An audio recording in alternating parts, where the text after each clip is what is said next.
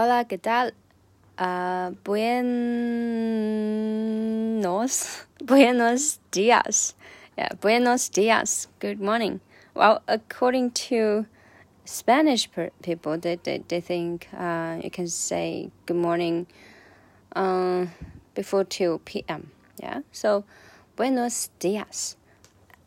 and Buenas tardes, buenas noches. Yes. Okay. So today we're going to review how to say nice to meet you in Spanish because last time we learned how to introduce, yeah, like this is, that is, blah, blah, blah. Remember for male, este es, blah, blah, Felipe, Felipe.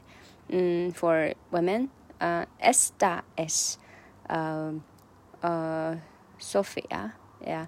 And if you don't know the the exact um, gender or you know for something or something in the middle you can say esto es esto es. Okay so after introducing then you can say nice to meet you right? So in spanish uh, for male to speak nice to meet you they would say encantado encantado encantado and for female, if they want to say nice to meet some some guy, no matter the, the gender, if if only it is spoken by a woman, then she would say encantada. encantada. It's very cute, right? And very happy.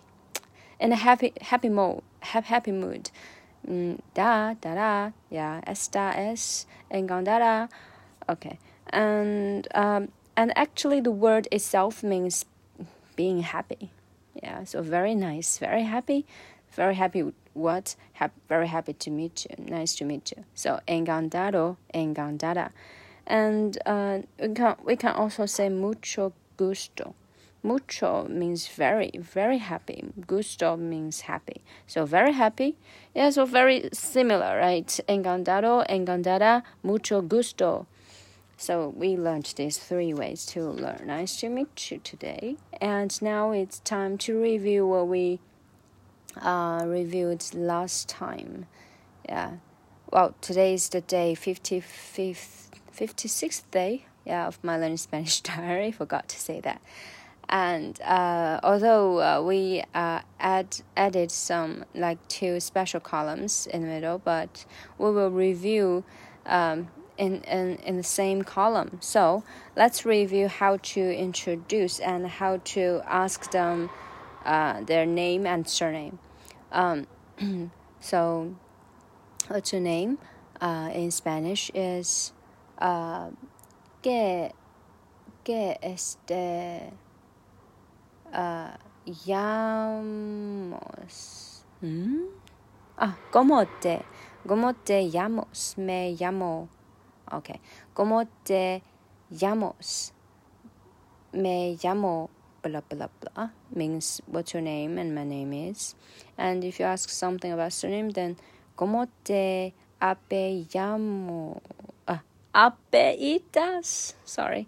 Uh, ¿Cómo te apellidas? ¿Cómo te apellidas? Uh, me llamo. Oh, uh, sorry. Me apellida uh, me apellido. Ah, I forgot. I forgot them both. Oh my god. So it's very necessary to review, right? Okay, let's review again. So, what's your name? ¿Cómo te llamas? My name is Me llamo. What's your surname? ¿Cómo te apellidas? My surname is Me apellido blah blah blah. Apellidas. Apellido. And Okay, so see you next time. Bye. Alright, how do you say goodbye in Spanish? Hasta luego, or ciao, or ciao ciao, or adios, adios, adios. Okay, see ya.